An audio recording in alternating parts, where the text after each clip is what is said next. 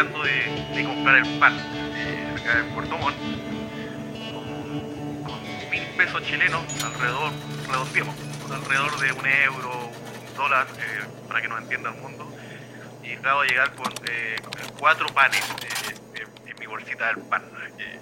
una inflación grotesca que tiene, al parecer, no solamente a Chile, sino que a muchos países con una inflación tremenda eh, en el mundo, producto de, distintas circunstancias, muchos culpan a la guerra, el COVID, etcétera, etcétera.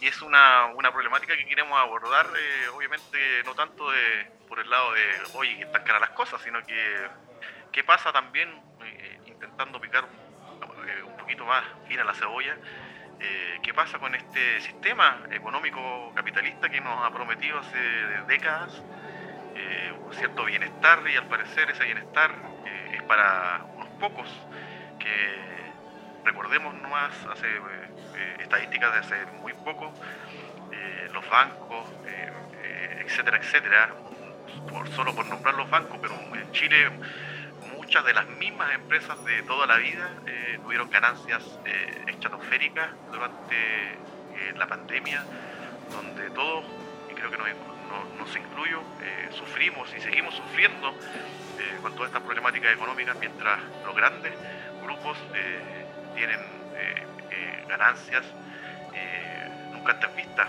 para momentos en crisis. ¿Cómo estamos? Carlos y Lalo, cuántos panes han podido comprar ustedes con mil pesos allá desde, su lota y Coronel? Hola amigos, ¿qué tal? Oye, toda la razón, eh, hoy en día mil pesos se transformaron en los antiguos 500 pesos. Claro. Sí, El pan es un, es un elemento vital en la, casa del chileno, de la chilena. Y, claramente ha sido muy notorio el cambio. Antes con mil pesos tú podías alimentar una tribu. Hoy día con mil pesos, con suerte, tienes una pequeña once acompañado de alguien. Y yo creo que tú das en un punto eh, sensible al mencionar eh, el, propósito, ¿verdad? de los esfuerzos que hacemos a diario que tiene que ver con el bienestar. Y de cierta forma, y recientemente, no sé si escucharon una entrevista que dio nuestro flamante presidente en inglés, eh, creo que anda en Canadá, ¿verdad? En Canadá, sí.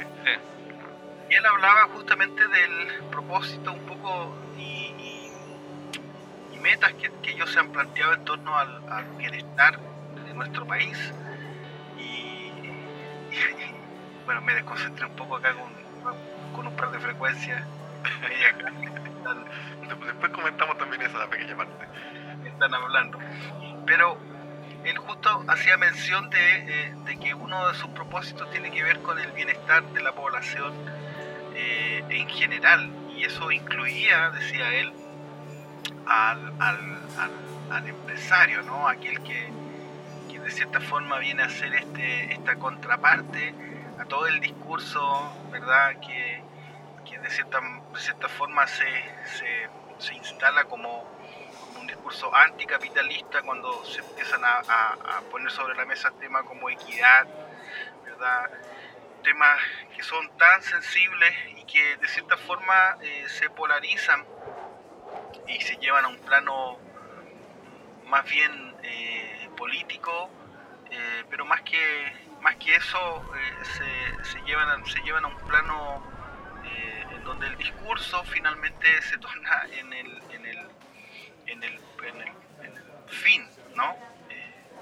así es que creo que creo que por ahí un poco va la reflexión de hoy, no sé cómo lo ven ustedes en torno al el bienestar y, y cómo afecta eh, los acontecimientos tan, tan básicos ¿no? como la subida del pan a la persona, al, cotidiano, ¿no? al, bienestar de la familia, en definitiva. Querido Lalo. Lalo, ¿eres más de, de Ayuya o Marraqueta? Yo soy de Marraqueta. Ah, perfecto. Me gusta la marraqueta tostada. y con poca mantequilla. Oh, Sí, mira, eh, indudablemente que cada vez que los precios se empiezan a inflar, uno siempre va a tender a, sospechar de los que están más arriba. Para mí, estas especulaciones financieras son eh, tan perversas porque a la larga eh, los únicos que pierden eh, somos lo- los seres humanos de a pie. Como tú decías al comienzo, eh, la banca, por ejemplo, durante la pandemia tuvo utilidades increíbles. ¿Para qué decir? La- las farmacéuticas, las aseguradoras, eh, son eh, negocios que se, valen justamente del, miedo de las personas. Eh, de manera que uno, uno tiende a ver ahí cómo se han eh, deshumanizado algunas formas de, de servir a la sociedad, al punto que lo que prima es el, la obtención del, del, del rédito económico nomás. Entonces ahí topamos con, con estas problemáticas que a la larga solamente nos impactan a nosotros. Pues, si los que siempre han tenido plata, eh, nunca les va a, a faltar nada pues, y, no, y no se van a complicar con estas alzas de precios. Los únicos bolsillos que se resienten con, estos procesos inflacionarios eh, son los, los bolsillos del- de, la gente común. Y, y pucha que da rabia, loco, porque los instrumentos también están caros. exactamente. Lo, a, a modo de, de anécdota, como parte de, de lo que es el peso de los años, eh, quería mutarme a, un- a unas conguitas de fibra de vidrio, por loco. Más livianitas para llevar de repente, así como para presentaciones más light, así tener unas conguitas de fibra de vidrio. Dije, voy a ver a cuánto están. 500 lucas, po. Una, una sola. Ni siquiera el par. Entonces, y una, una ninguna. Claro, con una para la fogata nomás. Que vaya a tocar alguna parte ni que con dos por lo menos. Pero, claro, pues es una cuestión que, que trasciende eh, todos los ámbitos del mercado, lo que queráis comprar. Entonces, yo decía, ¿y, y, y de dónde? ¿Por, ¿Por qué? ¿Por qué van a subir las congas, loco? ¿Qué tiene que ver la, qué tienen que ver las congas con la guerra en Ucrania? Que nada, pues sí. El problema es que ven una oportunidad, ven una justificación para subir precios y todos agarran papas. Esa es la impresión que le queda a uno como ciudadano de pie. Se da una circunstancia especial en el mundo pandemia, pa, vamos, subamos los precios. Hay una guerra, pa, subamos los precios. Entonces, a la larga, eh, y dicen, claro, inflación, pero yo no sé si en algún momento, eh, por más que los teóricos del mercado digan que hay procesos de inflación y deflación, yo por lo menos a mis cuarenta y tantos años de vida nunca he sido testigo de un proceso deflacionario, ¿cachai? Donde- Exactamente. donde las cosas bajen. Entonces, no, farso, farso. Sí. no sé. Justamente, amigo Lalo, yo quería llegar a, a ese punto, a- a- a- al, al punto de, de lo teórico dentro de lo, de lo económico, que es una, una burbuja tan eh, inexpugnable, digamos, que eh, solamente los economistas entienden. Eh, eh, que, que a mí me da la impresión que es una trampa, finalmente, de que solamente ellos, ellos entiendan esos procesos. Y justamente a- por ahí a alguien le escuchaba a algún economista eh, eh, de los buenos, de, de esos pocos buenos que hay, eh, no de la escuela de Milton Friedman y otros, por nombrar, eh, eh, eh, justamente que el- los procesos de inflación en, en este modelo, eh, eh, cuando las crisis pasan, no significa que ter- terminada la crisis haya un proceso de deflación, como indicabas tú, Lalo. Ese, proceso prácticamente no existe. ¿Por qué no existe? Eh, es la gran eh, pregunta que, yo planteo acá, o sea, y, reitero eh, lo que decía en un principio. ¿Por qué estos, es- todos estos procesos no, son, no son a la inversa? Eh, ¿Por qué estos, estos procesos eh, eh, no, tienen un, revés? Eh, y, qué- y- el modelo capitalista que se nos dijo, se nos, sobre todo en Chile, ¿cierto? De- después de este eh, señor que nos impuso este modelo acá, el señor Friedman que ya nombré, eh, eh, ¿por qué no, no, no, no, no, está a la inversa? ¿Por qué este modelo que nos propuso mejorarnos la calidad de vida finalmente ningún momento aflora eso, sino que unos pocos acumulan y acumulan riqueza y, al parecer es el,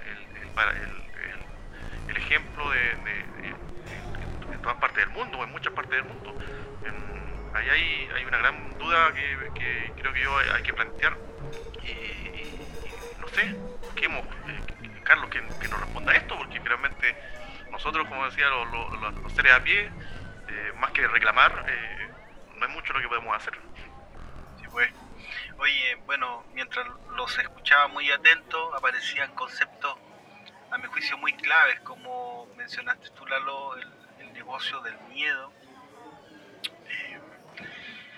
y justamente yo creo que el motor poco de, a propósito de tu pregunta, Gustavo, el motor de, de, esta, de este avance voraz, que como ustedes señalan no tiene retorno, ¿no? O sea, en, teoría, en la teoría debería haber un, una devuelta, pero resulta que lo que hay de cierta manera es como una especie de paralelo, no sé cómo lo ven ustedes, eh, una especie de, lapsus de aguante para que la olla a presión nuevamente vuelva a ser de la suya.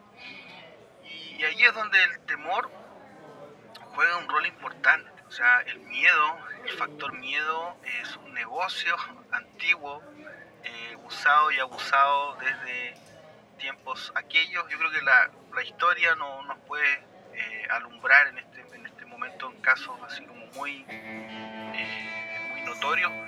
Pero no quiero, no quiero irme como tan como tan a la, a la, a la general. O sea, quiero enfocarme eh, un poco enfrentando esta pregunta en torno a nuestro cotidiano. O sea, nuestra cotidianidad nos indica que cuando hay un, eh, un insulto, no sé cómo llamarlo, pero cuando hay un insulto de esta naturaleza, que porque ocurre un movimiento en tal lugar, tiene que necesariamente alguien, ¿verdad?, aprovecharse de eso eh, para hacer subir grotescamente algo que no debería haber sido afectado. Y, yo creo que es ahí donde justamente como dice el, Lalo, llegan incluso hasta trastocar el bolsillo de los músicos.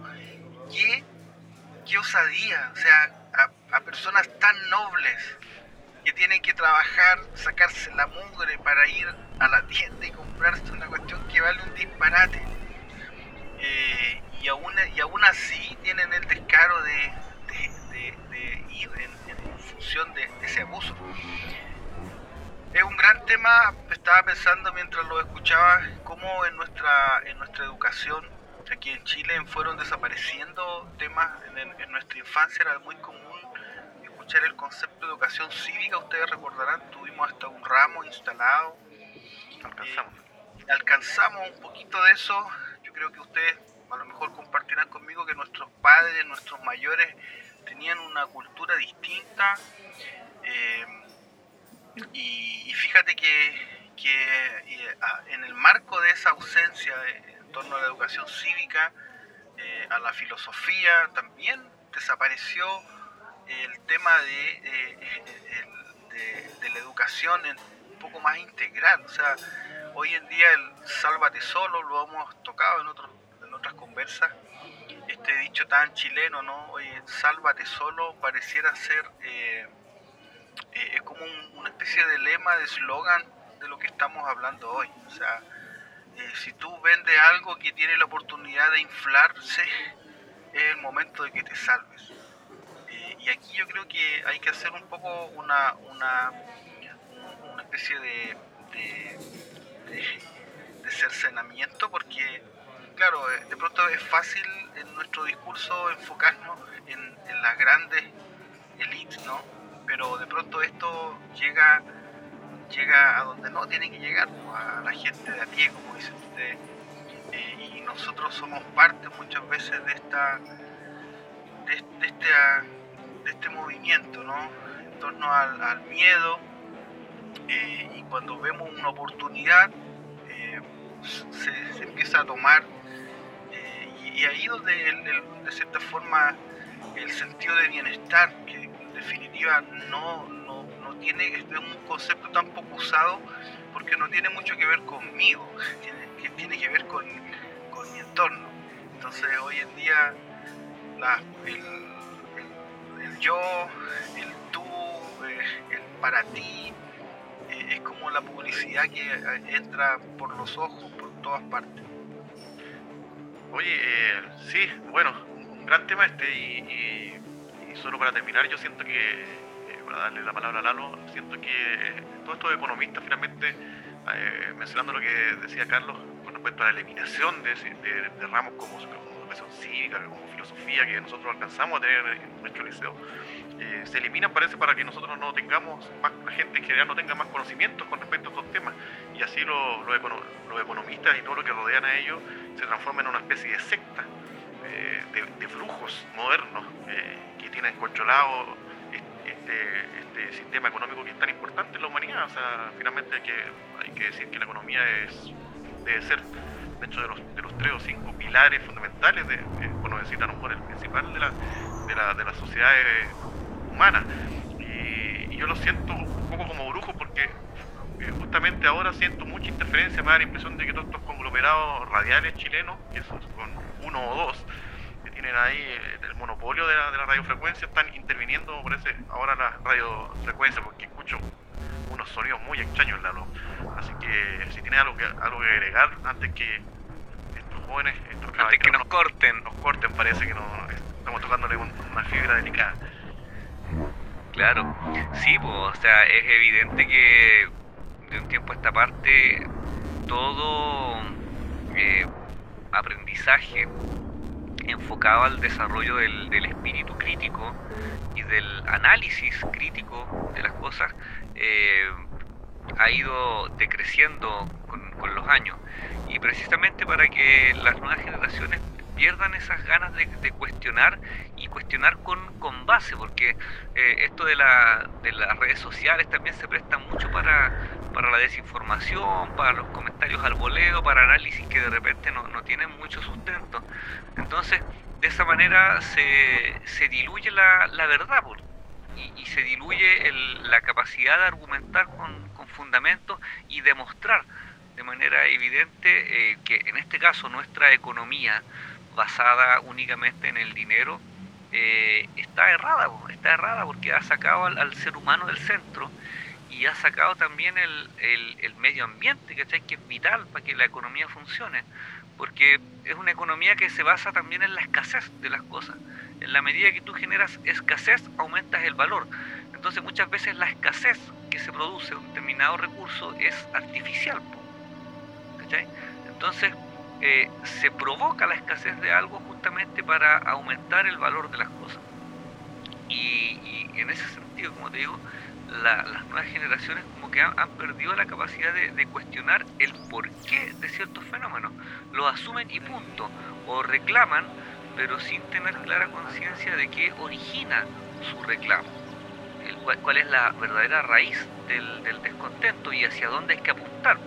Entonces, de esa manera, solamente vemos en la imagen de la autoridad el, corazón del problema, cuando en el fondo son justamente los que se escudan detrás de las autoridades los que tienen la culpa, y a eso no los cuestiona nadie. Exactamente amigos y amigas, Carlos y, Lalo, nos, retiramos eh, con estas interferencias grotescas que escucho de fondo.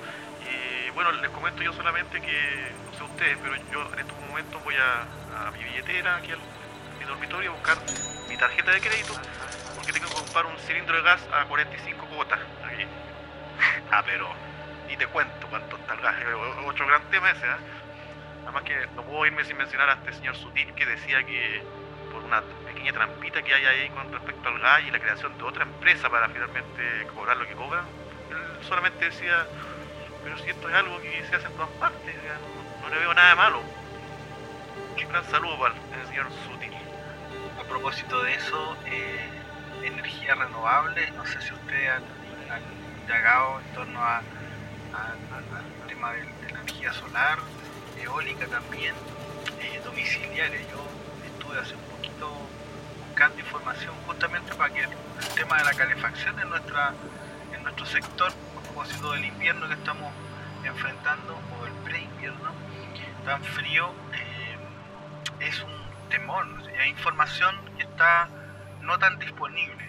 Incluso, incluso si tú te pones a googlear hay un par de cosas, pero no hay tanta información eh, en torno a eso, porque justamente no es un buen negocio, ¿no?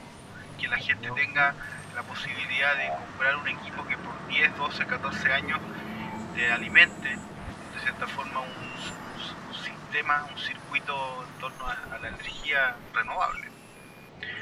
Pero yo creo que va a quedar como para el tintero, porque Sí, sí amigo. Eh, los dejo un abrazo y un saludo y solo recordarles a los dos que eh, eh, si me pueden pa- pagar las luquitas que les presté el mes pasado por forma. Estoy muy apretado. mira, lo único que te puedo decir es vende esa guitarra que, que tenías en mano. Abrazo Lalo, abrazo Carlos. Nos vemos.